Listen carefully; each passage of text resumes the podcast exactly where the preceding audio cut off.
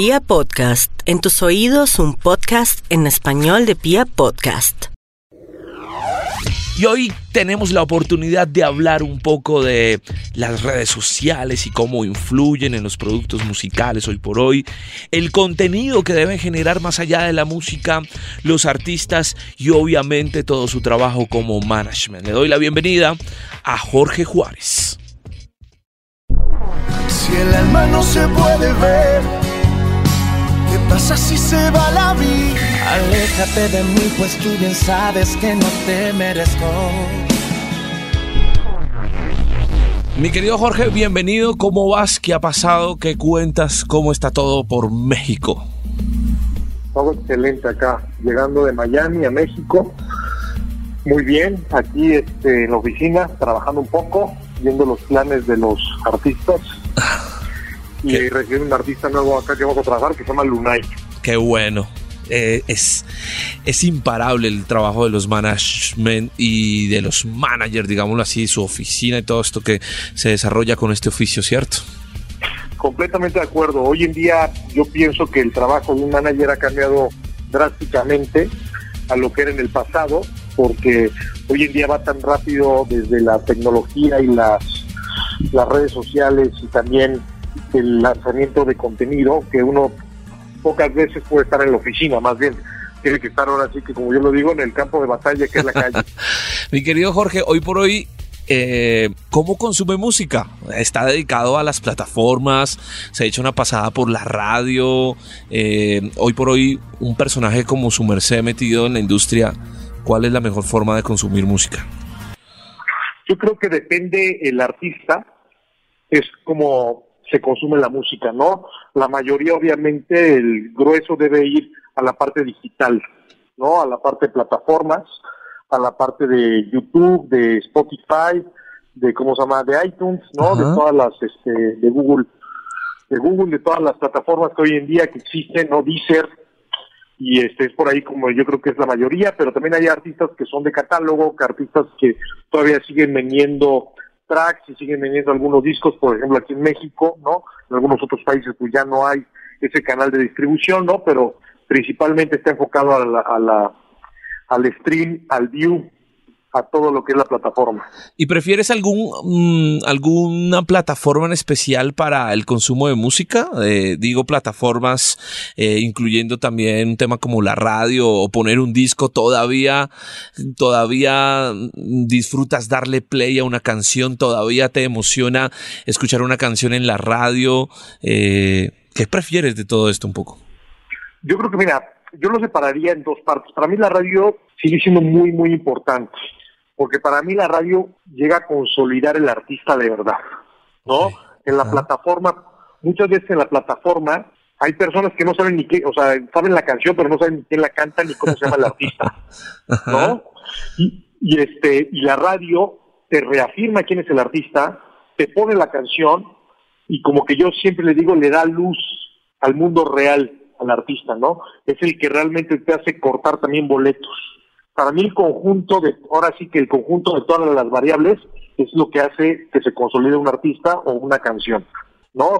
Entonces para mí sigue siendo el consumo tan importante desde la plataforma hasta la radio, ¿no? Que es como yo un camino para que realmente es como yo hoy en día trabajo a todos mis artistas. Yo la radio para mí es tan importante como Spotify o como YouTube o como este Apple o como todas las plataformas que hay, ¿no? Pero la radio principalmente, como te repito, me solidifica. ¿Cuántos años en esta industria ya, Jorge? Te voy a cumplir 20 años en el negocio de la música, Ah, vaina. empezando hace 20 años que empezamos con un artista que se llama Sin Bandera, que lo debes conocer muy bien, Claro. y con OV7, ¿no? También. Era Un grupo de pop aquí en México. Sí, eh, sí. Y ahí la historia sigue con una Natalia Furcade, con un artista como Camila, con Rake, Jesse Joy. En su momento trabajé con Talía, fui manager de Talía, de Paulina Rubio, de Pepe Aguilar, Qué ¿no? cool. de muchos artistas. Y hoy en día, pues, este, manejo artistas de la talla de Laura Pausini, de Yane, que en solitario hoy en día. Ah, qué bueno. 21, Qué bueno, qué este, bueno. Las Ventino, que son colombianas. También. Este, Carlos Rivera, que es un artista que está muy fuerte en toda la región. Muy buen producto, Carlos. se sigue consolidando, este, sigo con Camila, sigo con Rake, ¿no? Con Yuri, que es un artista, ¿cómo se llama? Que es un, yo digo que es una gran diva, Pandora, ¿no? ¿Cómo, ¿Cómo, llegas a la música, Jorge? ¿O desde el principio como que empezabas a, a, olfatear un poco que querías trabajar en esa industria o en esta industria? Desde el principio quizás te veías como con esa figura de manager o cómo llega la música a ti? Mira, para mí llega la música de una manera, yo no me pensaba dedicar a la música. Además, yo estaba estudiando aquí en México una carrera que es Administración y Finanzas, con okay. especialidad en Finanzas. Yo me fui a hacer unos estudios de verano a Harvard y el final me fui a hacer a NYU porque yo quería hacer mi máster, mi MBA en Business Administration. Okay. Y ahí tengo contacto con la música y empiezo a trabajar, este, me invitan a trabajar a, a unas tiendas que antes había discos se llaman Tower Records. Claro. Y el que y el que es mi socio hoy en día empieza esta compañía que se llama Westwood y me invita y empezamos en esta compañía tres personas, ¿no? O sea, no habíamos más. Y este y entonces yo decidí tomar un curso en Berkeley de producción y de management y empezar a leer los libros y empezar a entender lo que era el negocio de la música porque tenía me estaba gustando y me estaba como apasionando demasiado. y como yo siempre venía de la parte de estudiar y entender qué era lo que me quería dedicar, entonces empecé a estudiar también este derecho autoral, empecé, eh, yo hice el cuerpo humano como si fuera anatomía, puse un artista y ¿Sí? puse, dije, a ver, el, el artista lo dibujé en un cuaderno, todavía tengo, y dije, ¿cuáles son los negocios que yo puedo generar un artista? ¿no? Y entonces empecé ahí en su momento con este con las regalías discográficas, las regalías de autor, con los conciertos, los patrocinios, ¿no? Este todo lo que era este las licencias, todo ese, todo, todos esos proyectos y entonces ahí empecé a diseñar mi compañía con mi socio y empezamos a tener como la compañía de management, luego la agencia de booking, que es la, la venta de shows, Ajá. luego la promotoría de conciertos, nos dedicamos también a ser promotores de conciertos, desde artistas que nosotros manejamos hasta artistas que no manejamos y que les hacemos todos sus shows, ¿no? Este, ¿Qué, ¿Qué, fue lo que más te enamoró o qué fue lo que más te terminó enganchando un poco cuando empiezas a esculcar y a hacer toda esta tarea de entender el mundo y la industria de la música? Finalmente, ¿qué fue lo que te dijo? Aquí me quedo, esto me gusta, voy a camellar en esto. Cuando voy a un concierto y empiezo a ver un artista que poca gente lo conocía y empieza Ajá. a conectar con la gente y esas personas empiezan a hacer esas canciones como un himno de su vida, ahí fue cuando entendí el poder de la música y dije, yo me quiero dedicar a esto y quiero llevar la música de mis artistas al mundo, no solo limitarme a México, ¿no? Sino tratar de llevarlos al mundo, ¿no? Y yo empiezo una gama de artistas, si tú te das cuenta, que son cantautores, ¿no? Es cierto. Que son este, compositores. Y muy inclinado al pop hace, también, ¿no? Muy inclinado al pop y que en ese momento había las famosas boy bands que eran Ajá. que tenés que tener como que ser muy galán, ¿no? y que no importaba si tú cantabas, si tú componías la canción y tampoco importaba si cantabas también, ¿no? Entonces yo empecé, este, ¿cómo se llama? Empezamos esto, mi socio y yo a hacer esta, pues estos artistas, apoyar a estos artistas que tenían canciones y que interpretaban sus propias canciones y que para nosotros era un concepto muy claro. Y de ahí empezamos este a, a llevarlo pues, a, a los países que pudimos, ¿no? ¿Tú recuerdas, Jorge, cuál fue el primer show que vendiste? Sí, completamente. Cuéntanos sí, un poco esa historia. El, el, primer show que vendimos fue un show privado de Sin Bandera en una convención de un banco aquí en México, Ajá. que fue como el primer show pagado que se vendió y fue muy interesante porque pues no teníamos tanta experiencia, honestamente, pues lo vendimos y obviamente pusieron el show para amenizar el, ¿cómo se llama? La, la cena. Ajá. La chica, no lo estaban pelando y yo estaba furioso, ¿no? Estábamos furiosos todo el mundo porque nosotros sentíamos que era el plato fuerte en vez de que fuera solo el acompañamiento. Entonces, pues, como que nos sirvió de mucha experiencia saber cómo tenemos que hacer los contratos en el futuro, ¿no?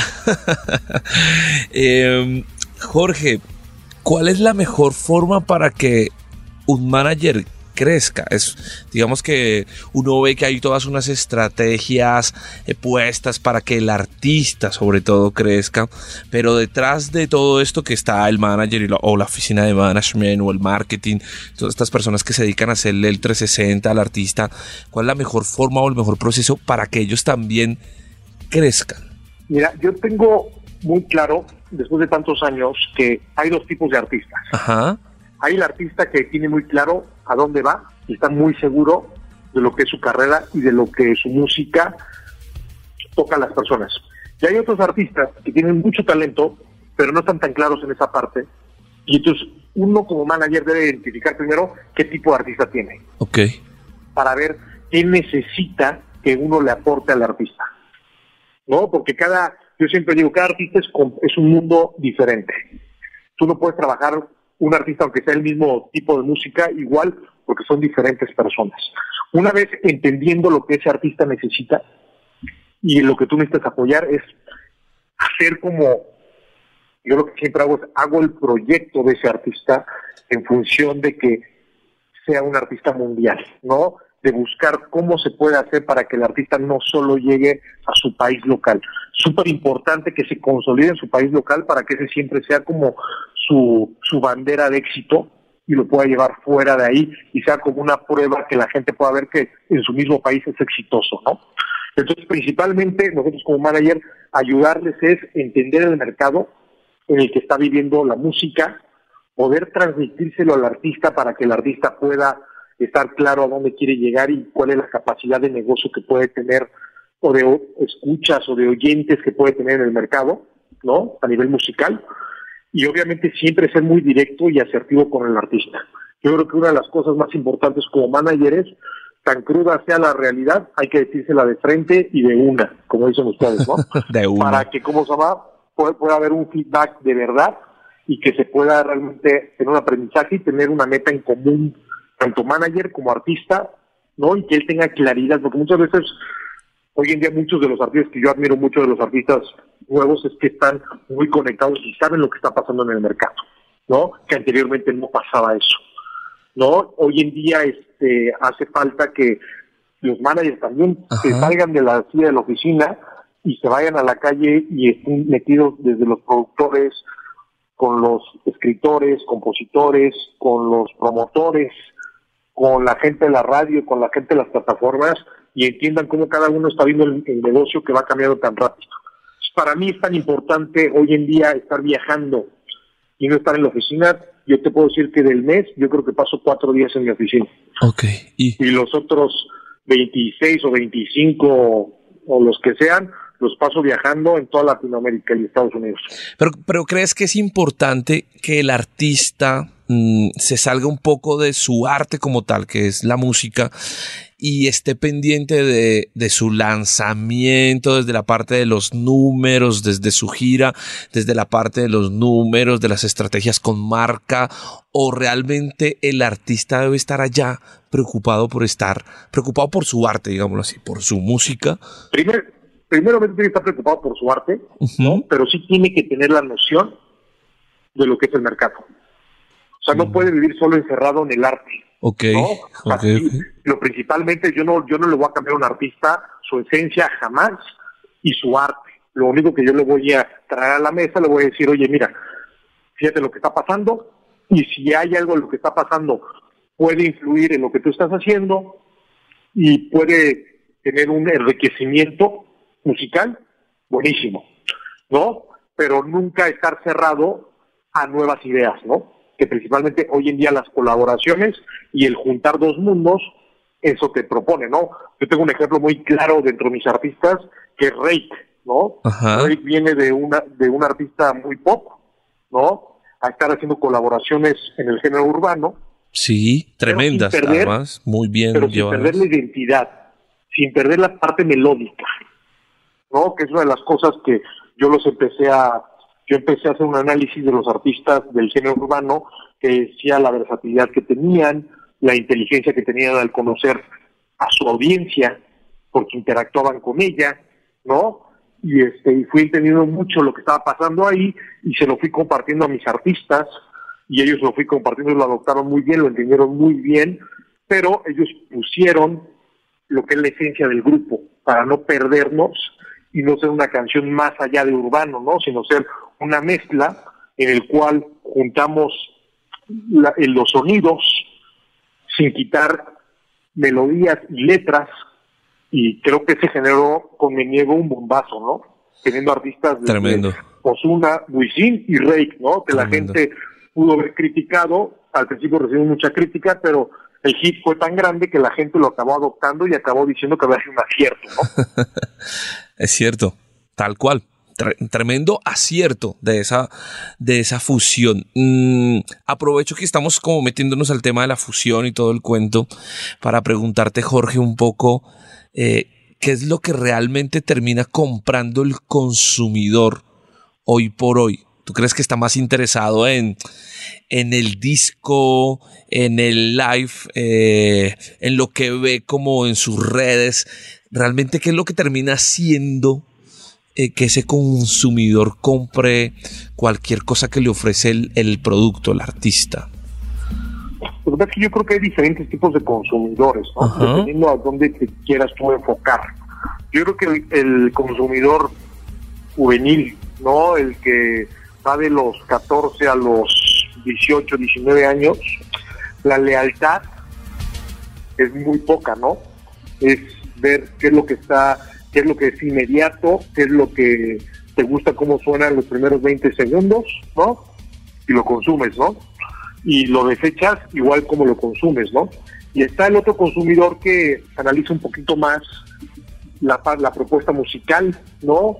Y el cual decide realmente quedárselo como un catálogo de vida, ¿no? O como un este una biblioteca personal, ¿no? En el cual consume en diferentes plataformas, ¿no? Porque como yo creo que la inmediatez la puedes ver en YouTube, ¿no? Este, y las otras plataformas donde puedes guardar o donde las estaciones de radio que son de catálogo, ¿no? De que la pones y escuchas las canciones que te gustaban y te recuerdan momentos de tu vida, este, son diferentes. Yo, por ejemplo, hay artistas, yo te lo pongo, por ejemplo, con artistas, ¿no? Hay un artista que se llama Carlos Rivera, ¿no? Carlos Rivera sí. es un artista como es, que hace balada pop, ¿no? Que tiene como una propuesta musical muy clara, ¿no? Y que obviamente nos han invitado a hacer diferentes colaboraciones, pero él está muy claro dónde quiere llegar. Él quiere ser el artista que cuando hoy en día los de 20 años tenga 45 años, digan el artista de catálogo que, sigo cantando y sigo yendo a sus conciertos se llama Carlos Rivera, ¿no? que no solo compran una canción, sino también compran un boleto y se vuelven parte de su vida durante muchos años, ¿no? Es impresionante lo de Carlos en México. Eh, digamos que aquí en Colombia empezamos a percibir eh, productos como el de Carlos, ¿cierto? Eh, y de alguna forma de este lado viene en desarrollo, pero en México sé que es una locura, tuve la oportunidad de verlo y, de visitar uno de sus conciertos en un auditorio nacional, en el Auditorio Nacional, y habían muchas edades en ese auditorio, totalmente lleno, y era la tercera noche que se presentaba. Eh, queda uno impresionado un poco del desarrollo de ese producto local, ¿no? Y fíjate que lo hemos hecho ya en Argentina y es un artista que que hizo tres Luna Parks, ahorita vamos a un hipódromo y es un artista grande. En España ahorita está haciendo una gira de, va a, acabar haciendo una gira de 30 fechas en España, no yo creo que es el artista mexicano que más boletos vende en España hoy en día, pero lo que se está haciendo, yo siempre lo comento con los artistas, lo que nosotros tenemos que ir conquistando territorios de verdad, o sea que los que los fanáticos, que los medios, que la gente que nos apoya realmente diga, sabes que son artistas que vienen para quedarse de por vida que no van a ser el tema de moda o el disco de moda, sino que van a ser artistas que van a ser el catálogo de la estación, ¿no? Y como yo le he dicho, la prisa no hay, porque tiempo, como dicen, no hay más tiempo que vida, ¿no? Entonces hay mucho tiempo para ir realmente conquistando los países, ir poco a poco y que el consumo se quede, ¿no? Yo veo artistas como de la talla de, de Chayanne, ¿no? Hoy en día que Luis Miguel regresa a, este, hacer sus giras, y estaba viendo ayer que era la gira de boletos más vendidos hoy en día en el mundo, ¿no? O sea, ya ni siquiera Latinoamérica, ¿no? O sea, te das cuenta que ese tipo de música sigue comprando boletos, ¿no? Pero por el otro lado yo también no dejo de ver los números, no dejo de ver cómo se llama la, la parte de nuevo negocio que hay que evolucionar y hay que tratar de juntar los dos mundos, ¿no? Que es lo que yo pienso. Jorge, ¿crees que, bueno, digamos que mm, hablando un poquito de tu historia y tu recorrido, eh, abren esta oficina junto a tu socio, como nos contabas hace un rato, en donde lideran y representan una cantidad de artistas muy importantes en América Latina, ¿cierto? Eh, nombres como Camila, como Rey, como el mismo Carlos Rivera, del cual ya estábamos hablando, eh, Sin Bandera y todo esto. Pero de alguna forma mm, sientes que hoy por hoy es necesario que el management de un artista esté ligado a la oficina se, se, pierde un poco esa fórmula con la que uno veía crecer muchos artistas de un solo manager dedicado a un solo producto, a un solo artista, o ya como el consumo es diferente, es necesario tener una oficina que le maneje el 360 y que pueda hacer un booking más rápido y todas estas cosas. Yo siento que para cada artista, ahora sí que es un traje a la medida. El beneficio que yo veo hoy en día, el beneficio que yo veo hoy en día de tener una oficina grande, es de que tienes mayores alcances, ¿no? Tienes mayores alcances con, porque ya lo vas viendo con otros artistas, o muchas veces hay oportunidades de otros artistas que ellos mismos los pueden tomar y esos artistas que van en desarrollo las pueden aprovechar, ¿no? O también como me ha pasado a mí, que son casos de éxito de artistas, cuando yo empecé con Sin Bandera y que empezó a crecer y empezó a funcionar, empezó a vender boletos, discos, lo que sea, venía atrás un Rey, un Camila, un Jesse Joy, una Natalia Furcade, ¿no? Y que la gente decía, ¿sabes qué? Es garantía, lo voy a trabajar con los ojos cerrados, ¿no? Entonces, para mí hoy en día es, es, lo que te genera una oficina, que también te genera diferentes departamentos de digitales, de producción, de marketing, de publicistas, que te permite, como se llama, esos artistas que a lo mejor no tienen tanto presupuesto, te permite tomar ventaja de esas áreas para que tu carrera pueda no empezar desde cero, ¿no? Sino que empiece ya con un apoyo mucho más fuerte. Entonces, yo en ese, esa es mi apuesta, siempre ha sido mi apuesta. Del otro lado, yo también veo grandes, grandes ejemplos de managers con un solo artista que también se dedican 100% a ese artista y solo piensan en ese mismo artista y con grandes resultados, ¿no? Entonces, yo te digo que es dependiendo el, ahora sí que el artista lo que necesite, ¿no? Ajá. Eh, digamos que o metiéndonos un poco más al, al, desarrollo artístico, Jorge, ¿cómo le haces un poco para medir lo que puede suceder en un país? Es decir, ¿cómo tomas la decisión o cómo toman ustedes como oficina la decisión de desarrollar los productos en diferentes países. Como tú dices, hace un rato van, van conquistando territorios, pero ¿cuál es tu estrategia? Por ejemplo, eh, Carlos Rivera, que como lo charlábamos hace un ratito, es un producto muy, muy, muy fuerte en México. Nos contabas que en España, en Argentina ya también ha logrado una posición, eh, pero por ejemplo aquí en Colombia viene o se siente en desarrollo. ¿Cómo, cómo montas tu estrategia para que eso solo suceda en Colombia, por ejemplo? Por ejemplo, yo como voy montando es que yo voy creciendo el artista, primero yo creo mucho en la radio. Pues yo voy trabajando el artista en la radio antes de, ¿cómo se llama?, de hacer esa llegada del artista, ¿no? Voy trabajando en la radio, voy, voy, trabajándolo en las, ahora sí que en la parte tradicional, ¿no? En las revistas, en la televisión, para que la gente vaya conociendo la cara con la música, ¿no? Haciendo esa conexión, independientemente de la mano, nosotros vamos viendo una reacción en las plataformas, ¿no? En las redes sociales, donde empezamos a ver que cada vez la gente escucha más la canción en diferentes ciudades de sus países. Pero está pasando algo como muy este muy interesante porque por ejemplo a, Costa Rica Carlos nunca ha ido a show y sacamos la venta de boletos y fue sold out, ¿no? O sea, este ahorita en Chile, en la primera vez que vamos a un concierto, hicimos Viña del Mar, la gente lo conoció la, gente masiva lo conoció ahí en Viña del Mar, sacamos el show y estamos a 500 boletos del sold out y el show es hasta agosto, ¿no?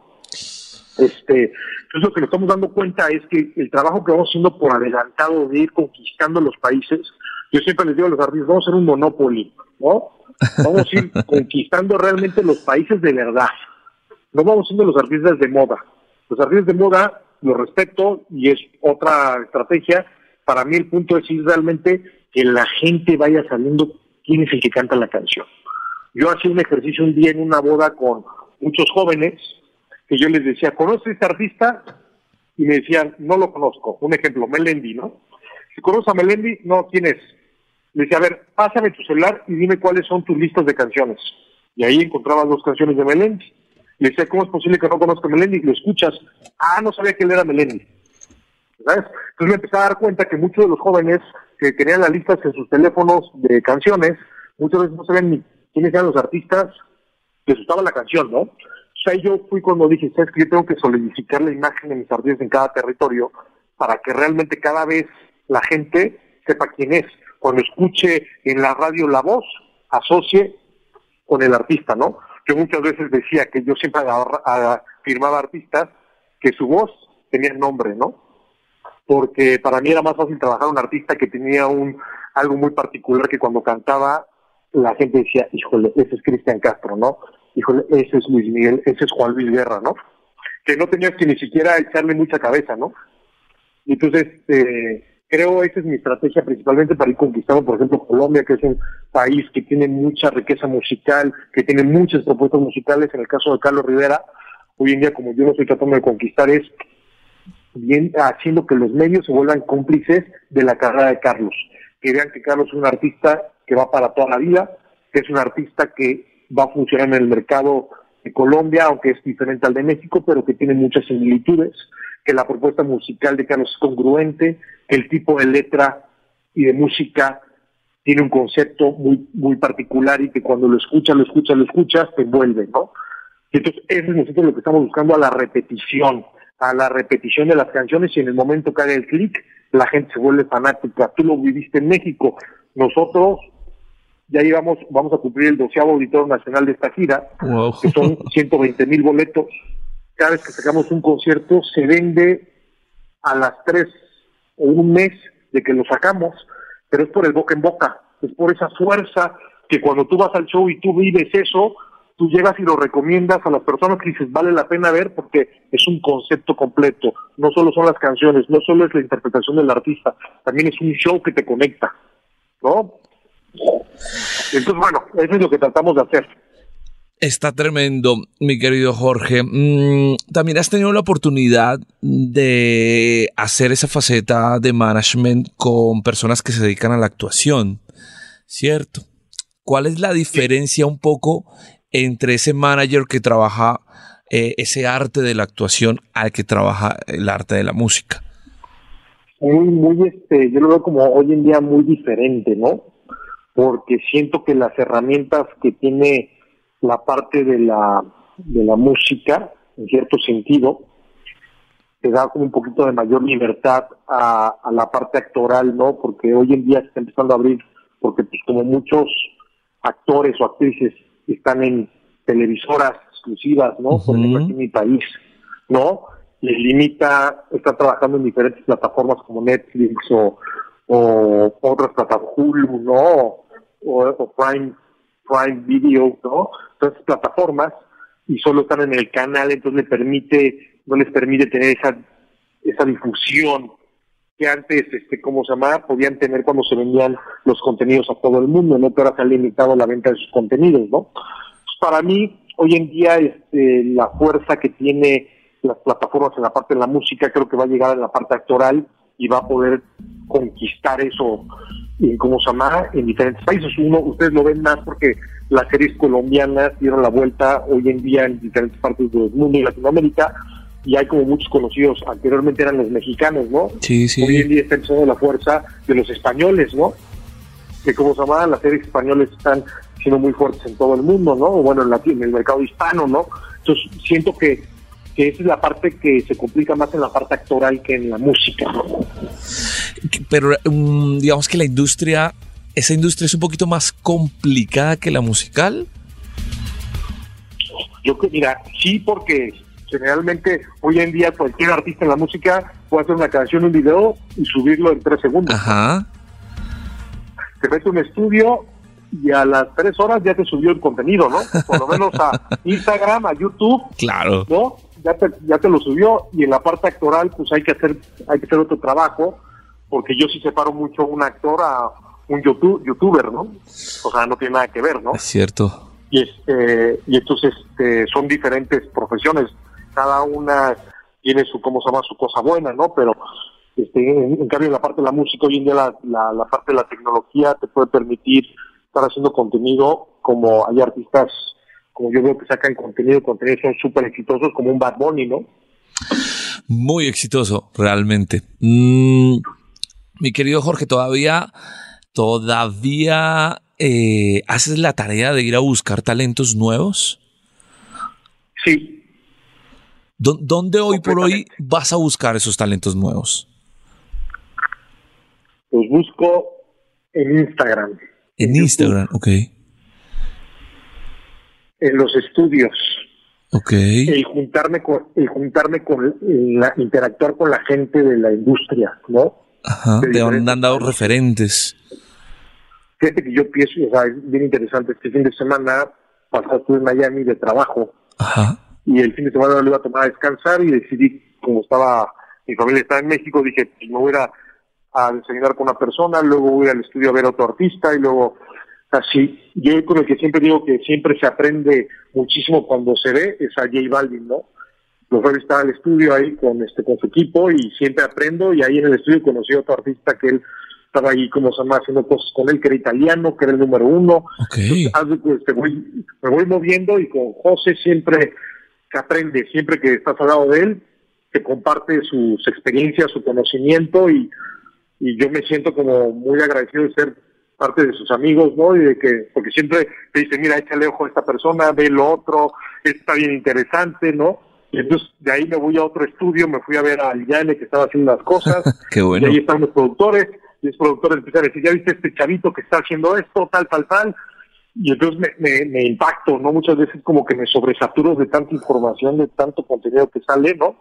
Y es ahí donde ya llego a un lugar y descanso y empiezo a ver ya más con otro tipo de perspectiva, ¿no?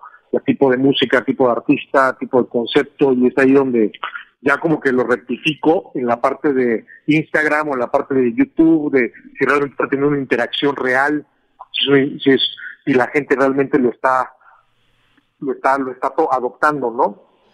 Mm, que cuando estás en esa búsqueda y recibes, eh, digamos, como todos estos referentes de, de, nuevos talentos, ¿qué buscas también en ellos? Que te genere seguramente alguna conexión a través de su música, pero aparte de su arte, ¿le buscas otro factor a ese nuevo artista? Sí, yo, para mí hoy en día, la parte más, o sea, después de que tenga el talento, uh -huh. que sea un artista de verdad, una de las partes que a mí más me llaman, me, me, llaman a mí la atención es el mindset del artista. ¿Qué quiero decir? Okay. El mindset es cómo ellos vean el, su carrera, sus, este, su visión, su cómo se llama, a dónde quieren llegar. Y si tienen esa, si es muy parecida a la mía, creo que podemos hacer un gran trabajo, ¿no? Porque muchas veces hay artistas que tienen demasiado talento, pero realmente su visión es muy de no salir de su país, ¿no? Okay. De no tener esa, esa grandeza, no atreverse a tener, eh, ¿cómo se llama? Eh, buscar ese éxito fuera del mundo, ¿no? Para mí es súper importante que el artista tenga ese, esa grandeza de, ir a buscar su sueño en grande, ¿no? Que es de las muchas de las cosas que me encanta del Yane, por ejemplo, ¿no? Cuando yo me senté con él y lo platicamos, o sea, completamente hicimos clic en el minuto dos, ¿no? Porque veía su sueño, donde lo veía, yo lo veo el mío, ¿no? Y es ahí donde a un manager es bien importante que ese artista esté buscando que cualquier barrera que tenga la va a sobrepasar por medio de grandes canciones, de actitud y de música, ¿no? Y entonces es ahí donde yo, yo soy de los artistas que busco que tengan ese sueño, ¿no? Puede tener un gran talento, puede ser un cantante espectacular, pero si no tiene esa parte, no me entusiasma a mí. Jorge, dos cosas. Mm, digamos que dos cosas ñoñas, como decimos aquí en Colombia, pero creo que tengo la necesidad de preguntarle un poco a personas que llevan tantos años, sobre todo en el desarrollo de esta industria que cada vez se siente más fuerte, y es, ¿tú qué crees que va a pasar con el consumo de la música a futuro? ¿Se va a quedar como lo conocemos o va a cambiar en una cosa, pues digamos que va a ser muy diferente el consumo. Y lo otro que quería preguntarte, que también hace parte como esas preguntas ñoñas, es mmm, finalmente, ¿qué crees que le hace falta a esta industria? ¿Qué sientes que, le, que todavía está como coja en algún lado, como que no camina bien en algún lado? La primera pregunta yo creo que va a seguir evolucionando porque lo que yo conozco en mi parte profesional de vida y cuando yo era joven cómo consumía música, cuando yo consumía música, hoy en día no tiene nada que ver. Okay. Entonces la música va a seguir evolucionando y va a seguir siendo cada vez más fuerte, a mi punto de vista. ¿no? Cuando la gente después de la piratería pensaba que la música cada vez iba a decaer, hoy en día tiene un acceso mucho más sencillo y mucho más global. ¿No? Entonces yo creo que el crecimiento de la música va a ser impresionante. Y del otro lado, ¿cuál era la pregunta, perdón? Mm, la otra pregunta era un poco como qué le hace falta a esta industria. ¿Dónde la ves como un poco coja, inestable, como que todavía hace falta un poco? Mira, yo, yo siempre trato de ver siempre el lado bueno del negocio, ¿no? Y lo que yo he estado viendo es, y que siento que va en buen camino, es la colaboración que ha pasado desde los artistas. Los artistas hoy en día nos han enseñado que colaborando y, quitando los egos de, de un lado, la música llega a otro nivel y ha llegado al mundo. Yo creo que del lado de los managers, lo que nosotros tenemos que empezar a hacer es a colaborar más. Yo digo a colaborar es a enseñar el conocimiento, a traspasarlo, ¿no?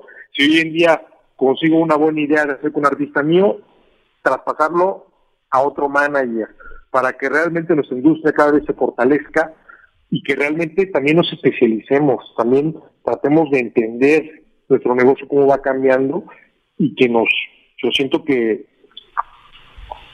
una de las cosas principales que debemos quitarnos todos es el ego de un lado y, tratar de siempre estar evolucionando. Yo me he dado cuenta que uno de los secretos más importantes de este negocio es el estar abierto al cambio y el poder tú estar, independientemente lleves muchos años en el negocio y te vaya bien y seas exitoso, el volver a hacer una reingeniería en tu negocio y volver a hacerlo otra vez y aprender y a tener esta apertura de los nuevos jugadores que entran, escucharlos y tomar lo mejor de cada uno, ¿no? Entonces, esa parte es la que yo siento que el negocio latino, mientras pueda seguir teniendo esta, esta apertura y podamos ayudarnos entre todos, vamos a hacer una industria mucho más fuerte y de colaboración. Y lo que ha pasado en la música, los artistas nos han puesto el ejemplo muy claro.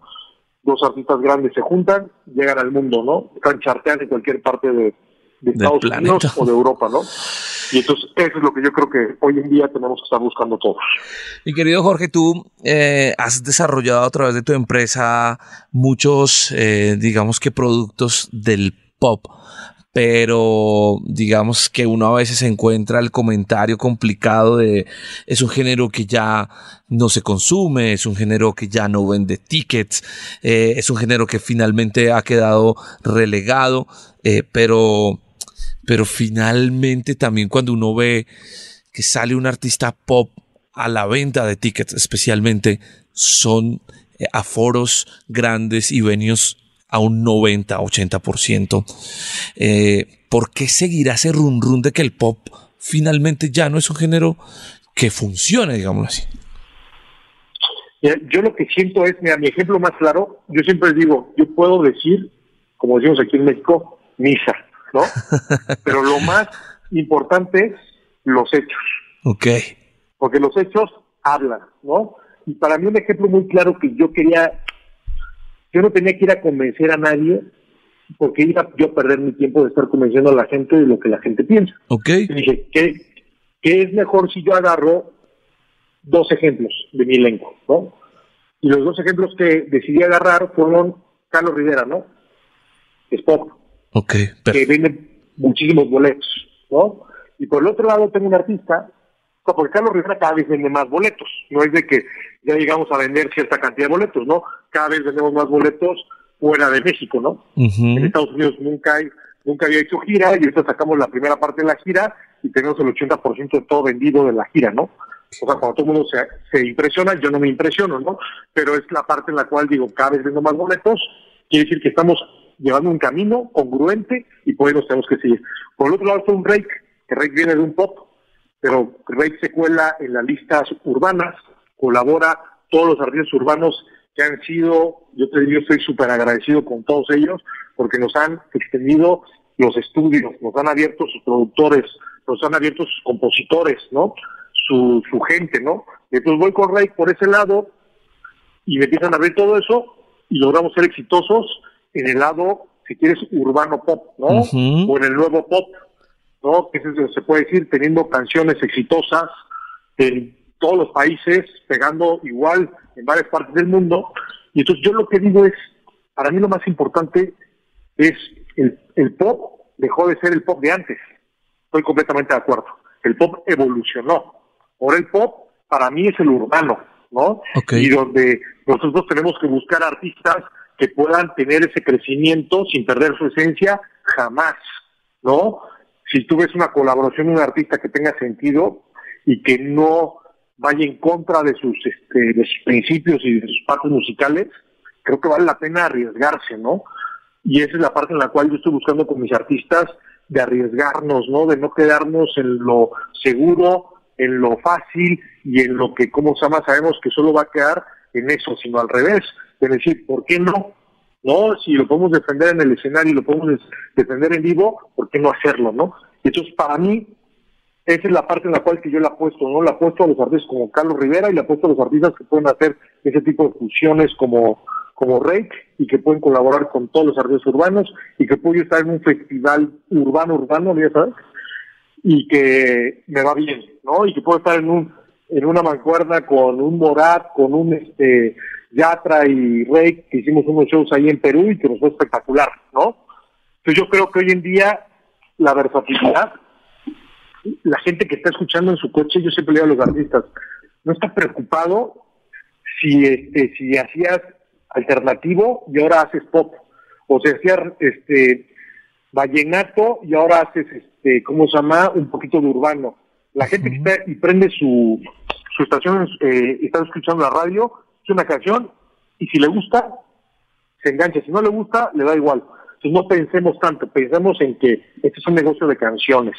Y si hacemos hits, el trabajo para todos es más fácil. Mi querido Jorge, muchas gracias por este ratico.